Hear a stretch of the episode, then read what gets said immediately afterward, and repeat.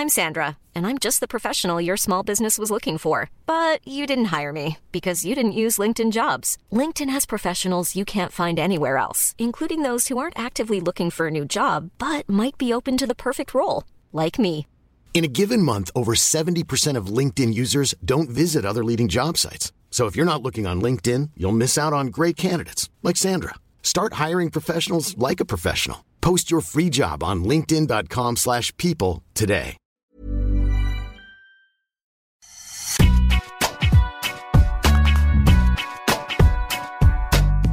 Bonjour à toutes, bonjour à tous, bienvenue dans Deep Impact, votre podcast tennis. Après la Californie, nous continuons avec la Floride cette semaine pour euh, le deuxième Masters 1000 de la saison, où euh, Adrienne Manarino et Quentin Alice ont brillé en se qualifiant pour les huitièmes de finale. Pour parler tennis et Sunshine Double, un homme qui a toujours aimé le soleil, j'ai nommé Arnaud Pasquale. Salut Arnaud. Salut, salut tout le. Et pour bronzer avec Deep cette semaine, deux journalistes de la rédaction d'Eurosport pour euh, reformer un trio infernal. Bertrand Millard d'abord qui fait un retour attendu. Salut Bertrand.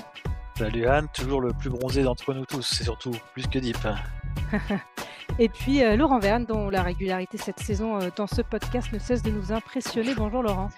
Salut Anne, salut les garçons. Salut. Et moi, je suis presque aussi toujours bronzé que, que Bertrand. C'est vrai, Ouais. il y a match. Il y a match. ouais. Il y a match pour le retour euh, du trio infernal de Deep Impact qui va s'intéresser aujourd'hui à une proposition étonnante de l'américain Frances Tiafoe qui a ouvert le, débat sur une question euh, qui divise l'évolution du tennis pour plus d'attractivité chez les jeunes.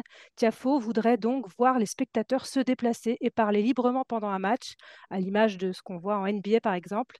Est-ce que c'est une solution crédible ou est-ce que ça va à l'encontre de ce qu'est le tennis? Ce sera l'objet de notre question qui fâche. Nous allons revenir également aujourd'hui euh, dans l'œil de Deep sur euh, l'entretien que Lucas Pouille a accordé à nos confrères de l'équipe, dans lequel euh, le Français se livre à cœur ouvert sur sa descente aux enfers. La stat de JSM sera consacrée à une autre tricolore en difficulté, Caroline Garcia, éliminée d'entrée à Miami. Et pour finir, Deep, Bertrand et Laurent se plieront au jeu des pronostics sur Miami en ce jour de huitième de finale, messieurs. Je vous rappelle que ce podcast est à retrouver sur toutes les bonnes plateformes d'écoute, Spotify, Deezer, Acast, Apple Podcast. Abonnez-vous et n'hésitez pas à nous laisser un petit commentaire. Vous retrouverez également sur eurosport.fr des extraits vidéo de cette émission. Premier jeu, première manche, Deep Impact, c'est parti. Et on va donc euh, démarrer avec euh, du lourd, messieurs, histoire de tout de suite se mettre en, en jambes. Un débat qui divise, une question qui fâche, et c'est à Frances Tiafoe qu'on la doit alors qu'il euh, donnait une interview au magazine Forbes où il parlait de sa relation particulière avec le public. Euh, L'Américain a fait une proposition étonnante et qui risque de faire débat, puisqu'elle touche à, à une tradition, aux valeurs du tennis. Il a déclaré Je pense que les, femmes devraient, les fans devraient pouvoir se déplacer et parler pendant les matchs. Imaginez aller à un match de basket et ne rien dire. Alors euh, voilà la, phrase dite par, par l'Américain. Est-ce que déjà on peut comparer un match de basket à un match de tennis? Euh, Arnaud, euh, en tant qu'ancien joueur, toi par exemple, euh, qu'est-ce que tu en penses de cette comparaison? Alors, bah, non, bah, bah, je, dis non euh, de manière très catégorique. C'est-à-dire que euh, déjà, c'est pas comparable. Le, le basket, tout est fait, je pense, pour que ce soit un show. Il n'y a pas cette euh, notion de concentration euh, dans un sport individuel. euh, avec la, je sais pas, avec la même, il y a de la tension évidemment, mais, je pense que c'est différent. Il y a, on n'est pas dans, dans l'esprit euh, show, spectacle, même si on veut tendre vers ça, même si, et notamment aux États-Unis, il y a déjà plein de choses qui se font, je trouve, au changement de côté. Euh, déjà, ça, ça bouge énormément. Enfin, ils mettent de la musique à fond, ça danse, ils animent. Je trouve qu'il y a déjà cette notion de show qui existe et qui est, à mon sens, suffisante. Après, imaginez euh, l'ouverture, donc, euh, de, plus de sécu pour que ça passe euh, pendant les points importants. Est-ce qu'on n'aime pas le tennis aussi? Les points, hein, je dis bien, quand ça joue, dans le silence. Est-ce qu'il y a un moment, il n'y a pas aussi. est-ce que ce débat, il a lieu d'exister déjà, premièrement? Parce que moi, j'ai pas l'impression qu'il y ait une désaffection non plus du public pour le tennis. Ça, c'est le premier point. Alors, on, s'entête à raconter euh, qu'il faut absolument euh, plus de public, plus un nouveau public, un public plus jeune et tout ça. J'ai pas l'impression que ça aille mal déjà. Enfin, alors peut-être que je me trompe et j'ai peut-être pas suffisamment de chiffres et là vous allez peut-être euh, pouvoir confirmer ou infirmer derrière. Mais, mais non, parce que c'est hyper dur de rester focus, de, de, de rester concentré. Pendant, pendant les points, ça me paraît impensable. Après, on peut mettre tout ce qu'on veut autour. Après, euh, dans, les, dans les évolutions, aller sur, je crois que ça avait été euh, testé euh, sur les challengers notamment, pourquoi pas du no-let qui peuvent peut-être apporter des petites choses, j'en sais peut-être ça, mais cette notion de bordel, et je fais exprès de le dire comme ça pour aussi être, excessif, pendant les points, perso, j'y crois pas, et, et en dehors de peut-être deux ou trois qui seront peut-être favorables à ça, j'ai du mal à imaginer. Et c'est pas parce qu'on est juste conservateur, parce que c'est trop facile de nous ranger dans une catégorie de conservateurs. C'est, on est progressiste, on veut faire évoluer notre sport, mais il faut pas faire tout et n'importe quoi non plus. Je suis, vraiment assez d'accord avec, euh, avec Arnaud. Il faut, il faut voir de quel type de sport euh, il s'agit. Il y a des sports dans lesquels euh, le silence est absolument nécessaire. Je, c'était un sport qui n'a rien à voir avec le tennis, mais l'haltérophilie, par exemple, quand, quand un athlète se présente sur le plateau, il faut plus grand des silences, il a besoin de concentration ultime. Euh, euh, il faut qu'il fixe un point, etc. Lui, euh, l'athlète a besoin vraiment d'être dans un silence absolu. donc, on ne pourrait pas imaginer ce qui se passe dans les sports collectifs. Effectivement, le sport collectif, c'est très différent. c'est d'abord toujours grandi comme ça. Le foot a toujours du public, le basket a toujours eu du public, le rugby a toujours eu du public un public qui participe, qui pousse derrière les joueurs, donc qui, peut euh, aider effectivement les joueurs euh, en certain sens, mais le public au tennis aussi peut aider en applaudissant, en encourageant, mais entre les points. Euh, je prends un exemple, par exemple, quand on est en tribune de presse à, à Roland Garros, l'année dernière, j'ai le souvenir du match entre Alcaraz et Zverev, qui avait été quand même un, un bon match. Il y avait une tension, quand Alcaraz est en train de revenir en fin de match, une tension palpable du public et et il y avait cette tension, on la sent encore plus juste avant le début du point, au moment où le joueur va servir, où là, il y a le silence. Tout le monde retient son souffle. Et ensuite, lorsque le point est fini, si ça a été un beau point, tout le monde se lâche, tout le monde applaudit. C'est ça pour moi le tennis. Il y a besoin de ce moment de silence, ce moment de concentration pour les deux joueurs avant le point. Et après, on peut relâcher. Effectivement, Arnaud l'a dit, euh, les Américains savent faire le spectacle, etc., euh, faire le show, et, et, et c'est pas forcément pendant le jeu, pendant que le jeu se déroule. En plus, ça, pourrait déranger les spectateurs qui ont. Je trouve qu'il y, y, a ce besoin, et je crois que la, grande majorité du public tennis le sait, il y a ce besoin de silence entre les points, de se reconcentrer après un gros point, un peu de brouhaha, pop, pop, pop, pop, ça, ça, redevient silencieux, et au moment de servir, ça y est, tout le monde est en silence et les joueurs se concentrent. Euh, deuxième point, et là je suis totalement d'accord avec Arnaud, j'ai eu l'occasion de commenter depuis le début de la saison Adélaïde, Melbourne, Rotterdam, Rio, Dubaï, Indian Wells, Miami. Hormis Miami, qui est un peu particulier parce que ça a changé de stade. On est dans un stade de football américain qui n'est, je trouve, pas du tout adapté à du tennis, en tout cas le central, et où donc c'est un peu plus clairsemé. J'ai vu du, monde, beaucoup de monde à Adélaïde, évidemment à l'Open d'Australie comme toujours. J'ai vu des salles pleines, salles pleines à Rotterdam. Euh, un sold out total à Rio sur toute, toute la semaine, sur toutes les sessions. Euh, Dubaï, c'était plein. Indian Wells, une super ambiance, c'était plein. Et je n'ai pas vu euh, euh, le troisième âge hein, dans les tribunes. Euh, J'en ai vu certains du troisième âge, mais j'ai vu beaucoup de jeunes, euh, des gens de tous âges, beaucoup de jeunes, encore une fois, qui viennent des enfants, parfois même des bébés. Enfin, il y a vraiment de, de, des publics de tous âges et un public qui a l'air de se plaire à regarder du tennis. Donc, je suis d'accord avec Arnaud. Je ne crois pas que le tennis soit si malade que ça, qu'il faille absolument changer et rajeunir en, en faisant du, bruit volontairement euh, tout le temps, etc. Je crois que le tennis se porte pas si mal que ça quand on regarde les, affluences et, le public et la composition du public aussi. Donc pour moi, c'est un grand nom également. Euh, restons comme on est actuellement et, laissons les joueurs se concentrer.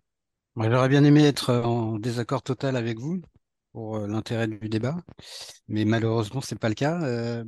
Bertrand a évoqué un point que je voulais vraiment citer, qui est celui de ce moment d'attente avant le jeu, avant chaque point. Et c'est vrai que dans une fin de set, une fin de match, un moment très tendu, moi, c'est une des choses que je préfère au tennis, c'est cette tension. Et tu as raison, quand on est dans le stade, elle peut parfois devenir palpable.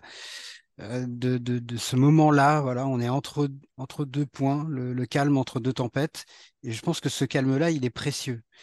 Euh, à mon avis, euh, Tiafo fait la comparaison qu'il a utilisée entre le basket et le tennis, c'est pas très approprié pour moi, c'est un petit peu comme si tu disais, il faut avoir la même attitude quand tu es à un concert de rock, de métal, ou quand tu vas au théâtre.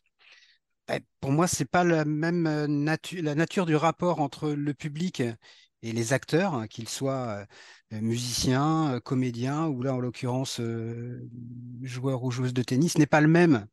Et le plaisir est le même, l'intensité du plaisir peut être le même, mais, mais la nature du rapport n'est pas le même. Et je pense que ce serait une erreur de le changer et, et presque envie de dire une aberration. Donc, euh, je, trouve ça intéressant ce que dit Tiafo parce que c'est toujours euh, utile de débattre de ces choses-là. Là, en l'occurrence, l'analogie qu'il fait, à mon avis, n'était pas la bonne. Et puis, euh, ouais, je me range plutôt dans la catégorie des, conservateurs, s'il faut se, cataloguer dans, dans, une catégorie, comme disait Arnaud tout à l'heure. Et je suis pas, pas obtus sur certaines choses. Tu parlais, Arnaud, du, changement de certaines règles. Moi, le, no, le NOLED, par exemple, j'y suis vraiment favorable. Je pense que ce serait pas une mauvaise chose, d'autant que c'est quelque chose, on va me dire oui, c'est pas la même chose, mais ça existe déjà à l'échange, que ça existe au service ne me choquerait pas, et surtout ça changerait pas la nature du jeu, comme d'autres changements de règles qui sont à l'étude. Le, NOAD, je pense évidemment particulièrement, ou la, structure des, sets elles-mêmes.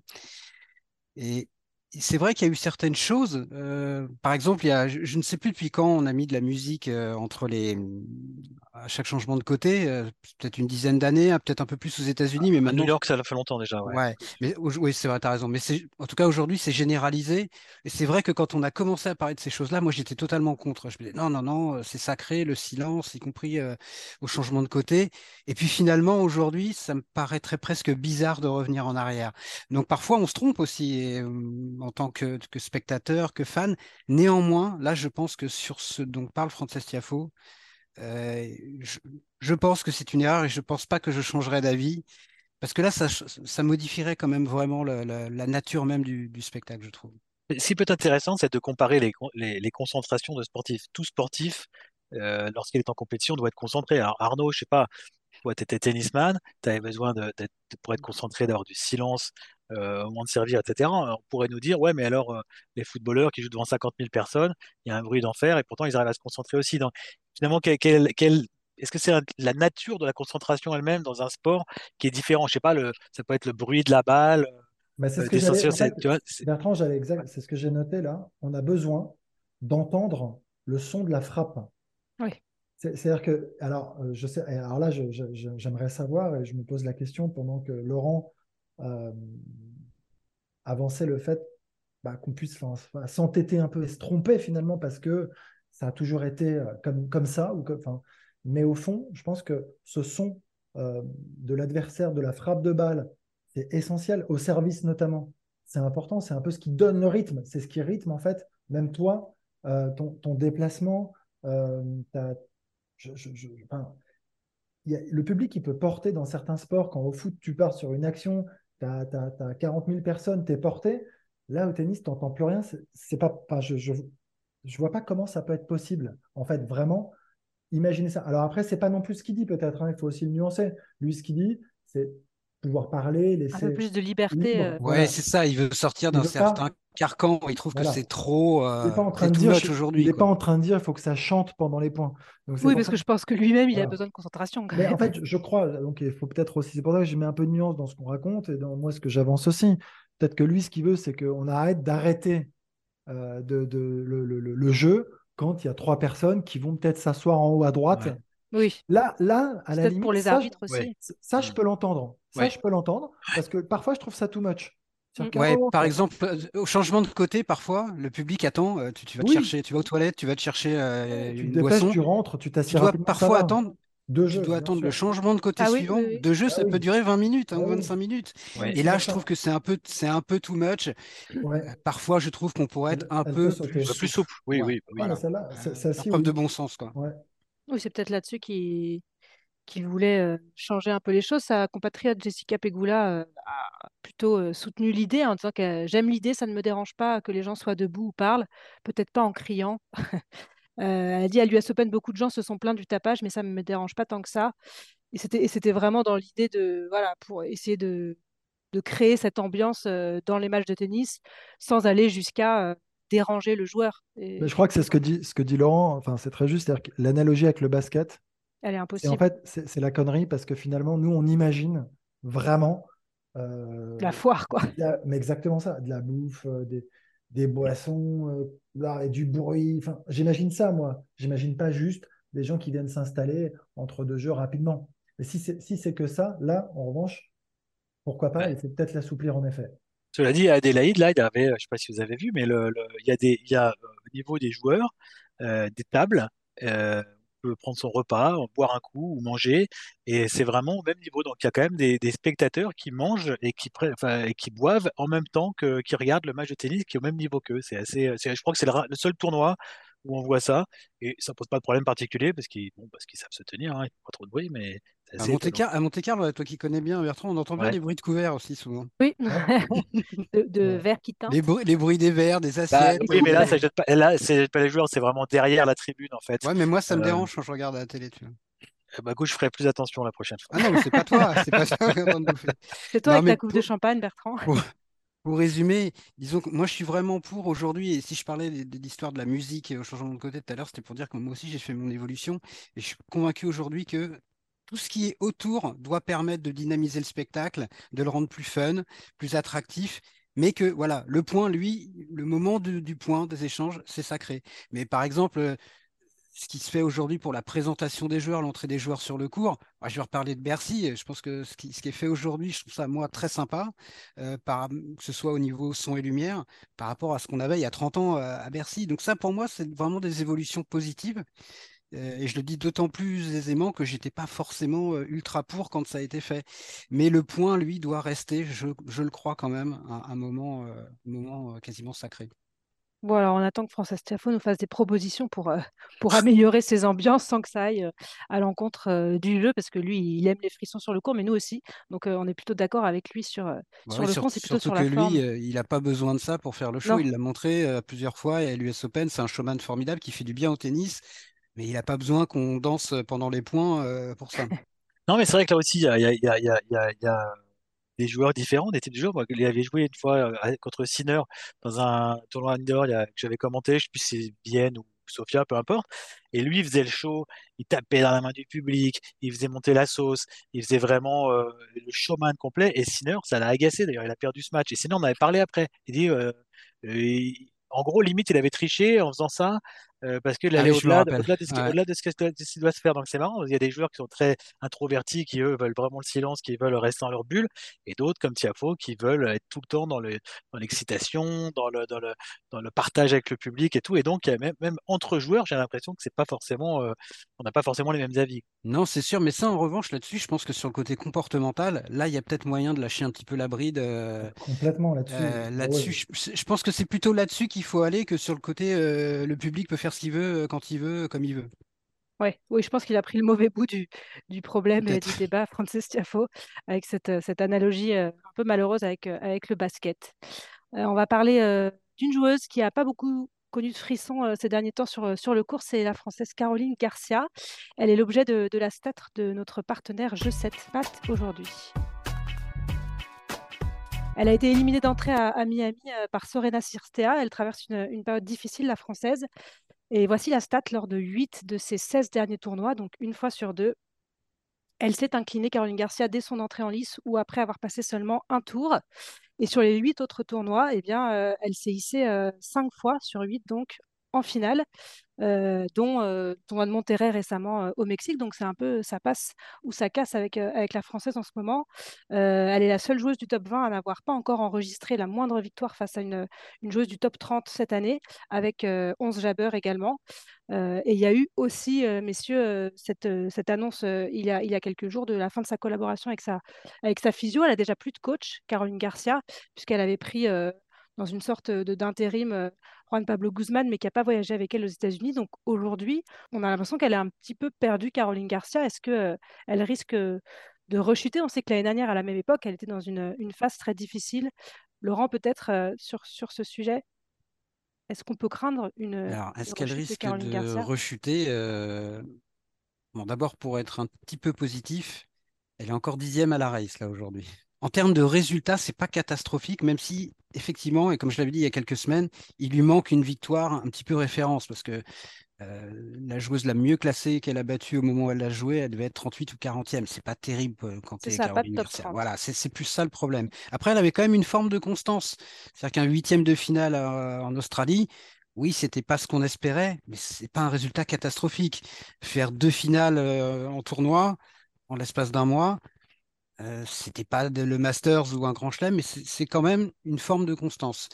Là, en revanche, c'est vrai qu'elle euh, a été très décevante sur la, tournée américaine. Alors, c'est difficile aussi de juger parce qu'elle perd deux fois contre la même joueuse. Donc, c'est un peu particulier quand même. Mais bon, là, on est sur, du court terme. Euh, en revanche, je pense qu'à moyen et long terme, là, ce qui s'est passé bah, depuis l'avant Masters, hein, puisque la séparation avec son coach est intervenue juste avant le Masters, ça ne l'avait pas empêché de le gagner, mais les effets, on les juge évidemment à, plus longue échéance. Puis là, la, séparation avec sa, physiothérapeute, elle perd quand même les, deux personnes dans son staff qui ont tenu un rôle majeur dans son retour au premier plan. Donc forcément, ça pose question. Euh, et, ça pose question parce que je ne peux pas croire qu'elle elle ne s'en pose pas. Quand tu es lâché comme ça par ton coach, puis par la personne qui a été au, cœur de ta, de ta reconstruction physique et qui a fait de toi le rock qu'on a vu l'année dernière euh, sur, les, cours en deuxième moitié de saison, bah, je pense que ça doit l'interpeller. Euh, ça doit être très difficile à gérer. Là, c'est un peu la deuxième lame qui coupe le poil après, après Perret. Donc, euh, donc je ne sais pas trop comment elle va se sortir de ça. il va falloir qu'elle reconstruise quelque chose autour d'elle très vite parce que je pense que c'est vrai de tous les joueurs et de toutes les, toutes les joueuses, mais peut-être particulièrement pour Caroline Garcia, elle a besoin, à mon avis, d'être vraiment très très bien entourée. Et autant je ne jugerai pas trop sévèrement son début de saison, autant je m'inquiète un petit peu, c'est vrai, pour, euh, pour la suite. Là tout peut très vite se dégrader, on le sait bien. Donc, euh, et c'est ce que tu disais, j'allais dire vous. vous, pouvez, vous pouvez, on peut se vous voyez, monsieur ouais. non, je, je, je, je, vous vois, Anne. Je vous vois, Anne, c'est un jeu. Oui, ça, je le euh, demande. Et donc, non, mais tu disais, ça, ça passe ou ça casse. Alors, c'est quand même un peu euh, la définition de Caroline Garcia, ça passe ou ça casse. De toute façon. Oui, sauf, l'essence de son jeu. Sauf quand, quand justement, Laurent le disait, elle est bien entourée, elle a besoin de cet entourage, justement, pour bah, que ça casse un peu moins et que ça passe un peu plus. Et c'est ce qui s'est passé, parce qu'elle avait trouvé ses marques avec euh, un staff qui, en tout cas, lui, convenait sur une période. Euh, et, là, de voir progressivement, et moi, ce qui me qui m'embête un petit peu, c'est que dans les annonces, c'est l'entraîneur qui dit j'ai décidé d'arrêter et, de partir. Là, c'est pareil mm. pour la physio. J'ai décidé de stopper ma collaboration. C'est-à-dire qu'il y a, y a un truc qui va pas, enfin, qui, qui doit être compliqué au quotidien dans le staff de Caroline. Et encore une fois, je, je, ne sais pas quoi exactement, mais il y a quelque chose, vraisemblablement, pour ne pas tenir, alors que ce, ce groupe a fait ses preuves c'est qu'il y a quelque chose de, très complexe et de très difficile à, gérer. Et ça, c'est, je trouve ça très embêtant. Et donc, ça veut dire que dans la durée, elle s'est jamais inscrite dans la durée avec qui que ce soit, en dehors évidemment de son père. Mmh. Mais personne, personne.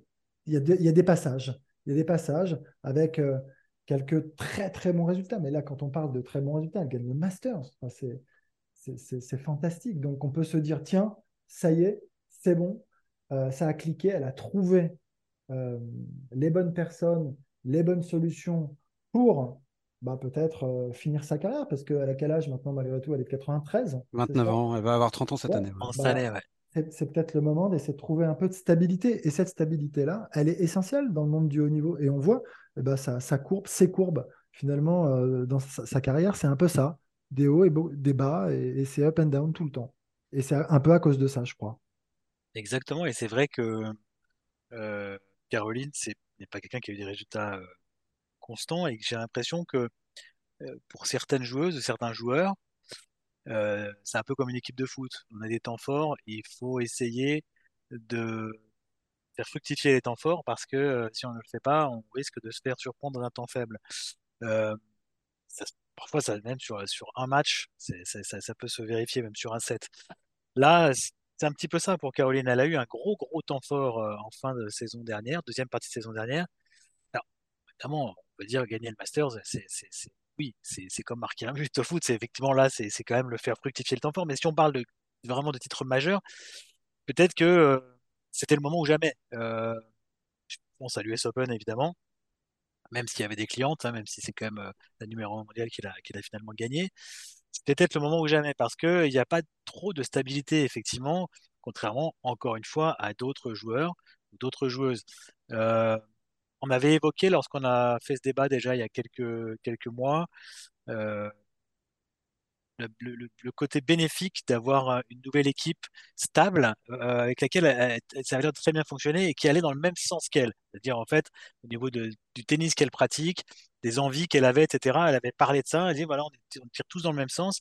Et donc, euh, ça lui permet de se libérer sur le cours et, d'avoir de bons résultats. Là, malheureusement, ce château de cartes s'effondre puisque les pièces en sont parties au fur et à mesure. Alors, comme l'a dit Laurent, ça ne l'a pas empêché de gagner le Masters, de plus avoir le même coach. Mais là, ça fait beaucoup, effectivement. Ce sont les, pièces euh, qui s'en vont les unes après les autres de son équipe. Donc, il faut de nouveau tout, enfin, il faut de nouveau reconstruire. Et comme elle a besoin, elle l'a dit elle-même, justement, d'avoir confiance dans son team, euh, d'avoir de la stabilité, d'avoir euh, des gens qui croient en elle, etc. Et eh ben, ça va prendre peut-être un certain temps. Donc, malheureusement s'inquiéter un petit peu peut-être sur la, sur la suite et estimer que, que ces résultats actuels ne sont pas le fruit du hasard et que peut-être malheureusement euh, euh, ça va prendre du temps pour, euh, pour repartir de l'avant. On ne le souhaite pas. Elle a, on sait qu'elle a un niveau de jeu moyen qui est très élevé, mais malheureusement, on, a l'air d'être reparti là vers une période quand même plus compliquée. Quand on lui a posé la question d'un nouvel encadrement après sa défaite à, Miami, elle a dit peut-être, mais ce n'est pas le moment d'en parler. Donc on verra euh, s'il y a déjà des, personnes sur les rangs pour, euh, euh, l'entourer, pour l'aider à, retrouver la, victoire. on va parler, après Caroline Garcia, d'un autre Français qui a connu des difficultés pour d'autres raisons. Et c'est l'objet de l'œil de Deep. Alors l'œil de Deep, c'est sur l'article paru dans l'équipe sur Lucas Pouille et son témoignage que j'ai trouvé personnellement très sincère où euh, il se livre beaucoup. Je trouve qu'on peut, euh, on peut en, garder beaucoup de choses de cet article qui, euh, bah, qui met en avant, les, encore une fois, alors, les difficultés, mais peut-être pas que. Moi, c'est ce que j'ai l'impression de, voir, hein, cette descente aux enfin, en enfer, enfin, tu vois, par rapport au fait de plus gagner de match, par rapport au fait de plus avoir d'humilité aussi. Il parle de beaucoup de choses. Hein. Il, y a, il, y a, beaucoup, beaucoup de choses. C'est très intéressant. cette difficulté à, rebondir, à revenir, à y croire, à se sentir seul dans, dans, ce monde pourtant. Et c'est là où moi, je, suis toujours un petit peu, euh, un petit peu agacé de, lire tout ça. C'est-à-dire parce que je sais que ça existe et c'est présent. la difficulté dans, le sport de manière générale et peut-être encore plus dans, ce, dans, le sport individuel où forcément on, enchaîne les défaites. Et, peut-être qu'il le relativise aussi parce qu'il parle de sa famille, qu'il a trouvé aussi de, quoi euh, de quoi aller mieux dans ce moment très, très compliqué. Mais, euh, mais ce qui est fou dans, cette histoire, c'est que moi, c'est mon point, hein, c'est tu, tu fais, tu t'entraînes toute ta vie pour euh, faire le tour du monde, être sur les plus grands tournois et, vivre des moments euh, fantastiques. Et j'ai l'impression qu'on, en ce moment là, ces, ces, derniers mois, ces dernières années presque, on garde, on met en avant que que la difficulté, peut-être parce que c'est plus vendeur, d'ailleurs, peut-être, j'en sais rien. Mais on parle beaucoup, beaucoup de ça et on a tendance à, oublier que c'est aussi fantastique. Je trouve qu'il faut contrebalancer un peu ce discours. C'est ce qui m'a d'ailleurs un peu agacé dans, déjà dans le premier épisode de Breakpoint, c'est ça? C'est la, série sur Netflix, c'est comme ça qu'on l'appelle? Oui. Euh, et, j'ai arrêté tout de suite après. Euh, et, voilà. Mais, mais, en revanche, après, je ne reviens pas sur la sincérité, le témoignage. C'est très, c'est poignant. Enfin, c'est, moi, j'ai été, euh, je, l'avais vu en plus l'été dernier. On avait beaucoup discuté au moment où il me confiait qu'il allait probablement arrêter mais vraiment arrêter. C'était vraiment le moment où il prenait cette décision. Et moi, je trouvais ça courageux en même temps de dire, euh, de j'y arrive plus, j'y arrive pas, c'est trop dur, j'ai pas l'humilité, euh, les montagnes sont trop importantes à gravir. Il y avait déjà ce truc de dire je vais pas y arriver. Donc à un moment, tu as le droit aussi de. Tu as le droit. Enfin, je sais pas, je, je, voyais ça aussi comme ça. Et j'en avais parlé avec Arnaud euh, Clément, qui lui disait l'inverse, évidemment. Il disait Mais non, il est fou, il peut encore jouer, il faut qu'il continue, il faut qu'il s'accroche.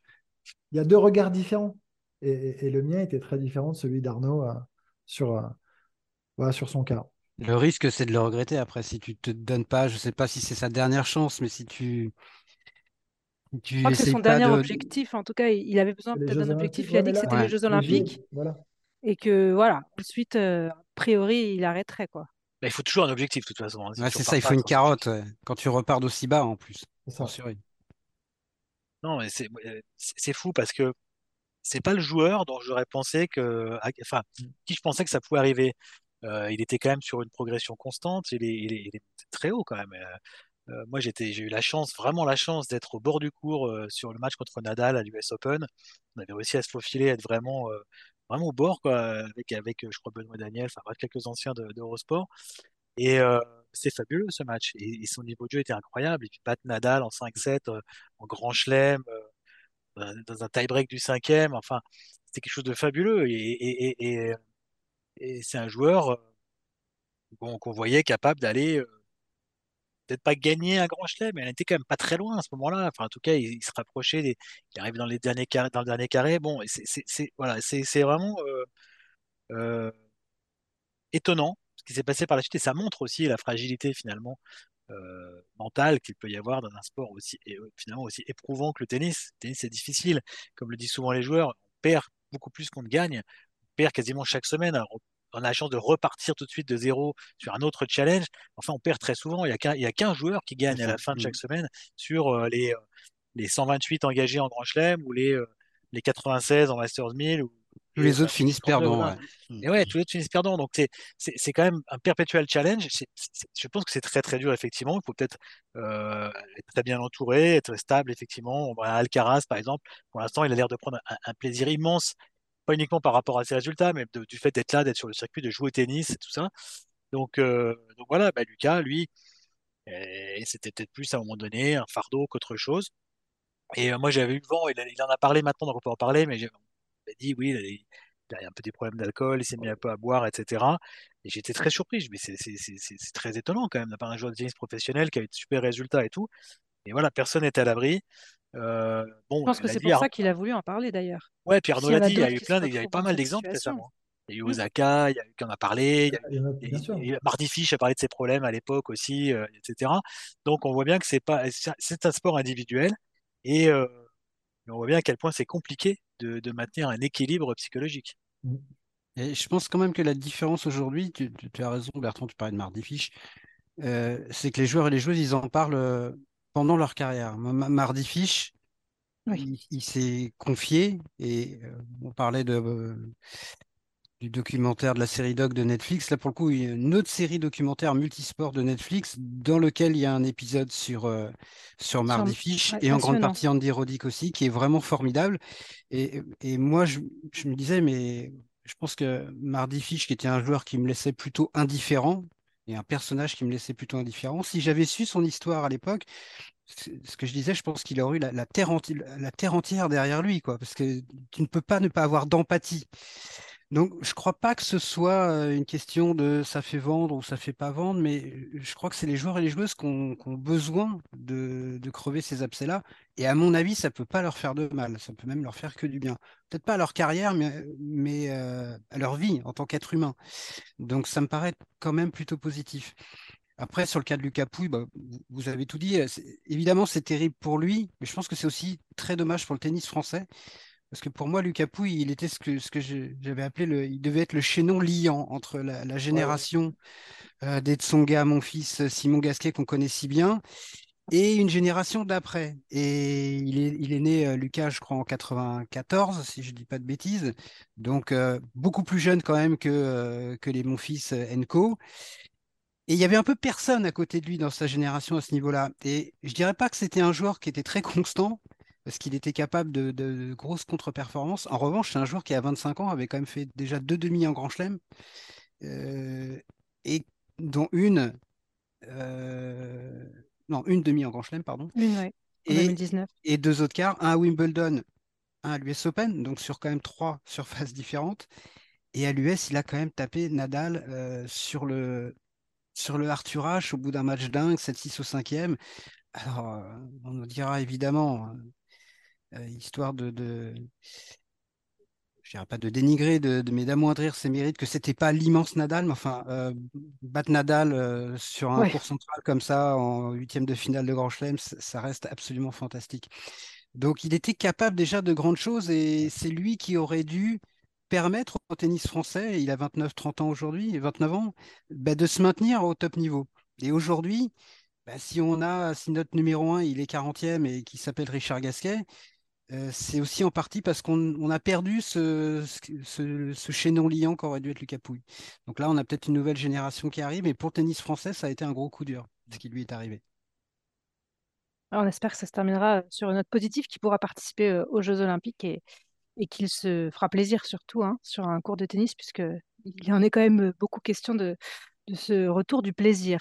Euh, on, va faire un thème un jour là-dessus, Anne, juste parce que je rebondis sur ce qu'a dit Laurent, les, les, grandes frustrations dans le tennis. C'est souvent des grands espoirs sur quelqu'un, et puis hop, les impondérables font une blessure, ou euh, euh, bah, ça, ou ce genre de problème mental fait que bah, on n'a pas qu'on aurait espéré de joueur. Kyrgios aussi, c'est pour d'autres raisons, mais lui aussi, c'est un peu une frustration. Il, a commencé à y croire à 27 ans, puis s'est blessé derrière. Est-ce qu'on le reverra à ce niveau? On ne sait pas, mais il a un peu gâché sa carrière. Il y a des gâchis comme ça qui sont hyper frustrants. Et puis Lucas Pouille, il a eu les deux. Lui, hein. Il a quand même des blessures sérieuses. Oui, c'est le, blessures qui ont généré quand même un peu handicapant. Ce qui s'est passé après. Et, et voilà, Miroslav Messire, le dos à 27 ans. Pas frustrant ça Alors qu'il commençait à taper Lendl. Alors qu'il aurait pu continuer à perdre des finales de Grand Chelem contre Lendl. eh bien, écoutez, on garde le thème euh, sous le coude, hein, messieurs, pour en parler, les, frustrations. On va quand même finir sur une note un peu positive. Je vais vous mettre à contribution. On, est en plein Miami, euh, jour de huitième de finale euh, chez les messieurs. Donc, euh, on va y aller de, de, votre petit prono.